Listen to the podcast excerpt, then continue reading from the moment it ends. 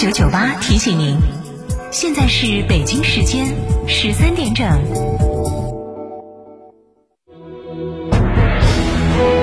成都的声音，FM 九九点八，成都电台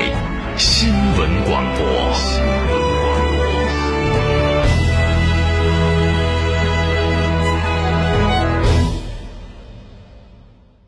张嫂，张嫂，我们几家小微企业都需要资金周转，咋个办哦？张嫂，我项目中标了，要启动资金啊！张嫂，我的装修也还差点费用。莫急嘛，打六六七七六六七七，找摩尔龙咨询嘛。摩尔龙致力为个人和小微企业打造一站式对接银行等直排金融机构的服务平台，提供专属客服服务。个人、小微企业需要资金就找摩尔龙一站式金融信息服务平台，六六七七六六七七。想自驾不知道去哪儿？一路通正经自驾带你走天下，小众自驾圣地、网红打卡地任你选。想旅游不知道订房订门票找谁？找一路通正经自驾，省心又省钱。电话详询六六零零二三四五六六零零二三四五或微信添加 zj 三六七七八八八。一路通正经自驾带你纵览天下美景。收音机前的糖尿病朋友注意了，我们专门为糖尿病朋友量身定制的多功能养生播放机，您只要打个电话就能领取了。本机收录我国著名评书艺术家单田芳老师的珍藏版长篇评书全集和上百首经典老歌红歌戏曲，以及有关糖尿病实用的健康知识大全，真正做到您想听的、想唱的、想收藏的应有尽有，真正实现让糖尿病朋友健康娱乐一举两得。每天仅限五十台，糖尿病人专享领取热线四零零七。六五八零九零四零零七六五八零九零四零零七六五八零九零。这台供糖尿病朋友专用的多功能播放机，自带超强耐用的充电设备，超清晰立体声的音质，加上丰富的内容，简直就是糖尿病朋友不容错过的听觉盛宴，值得收藏的养生播放机。现在不花一分钱，您就可以带走它。糖尿病人专享领取热线：四零零七六五八零九零四零零七六五八零九零四零零七六五八零九零。门恩堂大药房诚意奉献。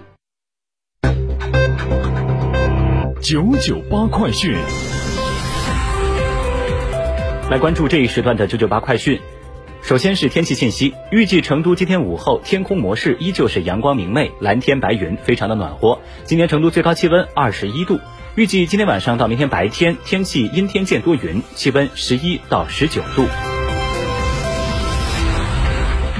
来看新闻。十一月八号凌晨两点，记者从天津市防控指挥部获悉，经排查，天津滨海新区中天津生态城海联冷库一份环境样本新冠病毒检测呈阳性，一名装卸工人核酸检测呈阳性，已被送往定点医院治疗。相关密切接触者和进一步的环境样本检测正在紧张进行中。海关总署十一月七号公布，今年前十个月，我国外贸进出口总值二十五点九五万亿元，比去年同期增长百分之一点一；贸易顺差二点七万亿元，增加百分之十六点九；一般贸易进出口增长比重提升，进出口已连续五个月实现正增长。截止到十一月七号，第三届中国国际进口博览会新品发布专区共举行四十二场新品发布活动，发布近百件新品，其中近四成是全球首发。中国人民银行副行长刘国强日前表示，今年前十个月，金融系统通过降低利率、中小微企业延期还本付息和普惠小微信用贷款两项直达工具，减少收费，支持企业进行重组和债转股等渠道，已向实体经济让利约一点二五万亿元，预计全年可实现让利一点五万亿元。今年以来，市场利率稳中有降。九月份企业贷款利率为百分之四点六三，同比下降零点六一个百分点，处于历史较低水平。而中国银保监会副主席梁涛也表示，银保监会把推动减费让利作为促进金融与实体经济共生共荣的重要抓手。前三季度，银行业整体减费让利约两千七百四十三亿，预计全年可实现减费让利三千六百亿元左右。国家外汇管理局公布的最新外汇储备规模数据显示，截至今年十月末，我国外汇储备规模为三万一千二百八十亿美元，较九月末下降一百四十六亿美元，降幅为百分之零点四六。十月，我国外汇市场运行保持平稳，市场交易理性有序。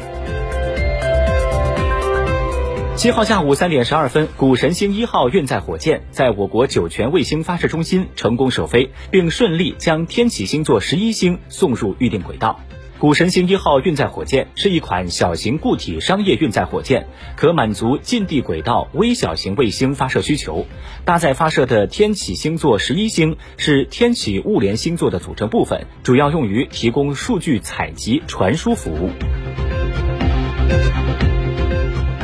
国家卫健委近日印发了关于做好妇幼保健机构秋冬季新冠肺炎疫情防控工作的通知，其中对规范做好孕产妇住院服务提出明确要求。各级妇幼保健机构对临产孕产妇、危重孕产妇和危重新生儿等需要急诊急救的患者，要在做好防护的基础上给予及时治疗，不得以疫情防控为由停诊拒诊或者是延误治疗。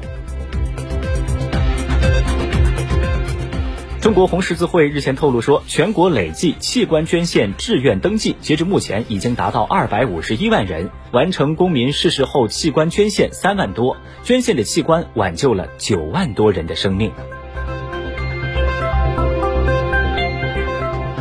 视线转向国际。来关注美国大选的最新消息。当地时间七号上午，据美国多家媒体报道说，美国总统候选人拜登率先获得了二百七十张选举人票。与此同时，宾夕法尼亚、佐治亚州的计票仍在进行中，北卡罗来纳州、内华达州等州的计票结果也尚未完成。拜登方面发表声明，感谢选民信任，呼吁是时候让美国团结并康复了。但特朗普方面拒绝接受预测结果，称还有的州需要重新计票，并承诺将采取法律行动，保证结果的合法性。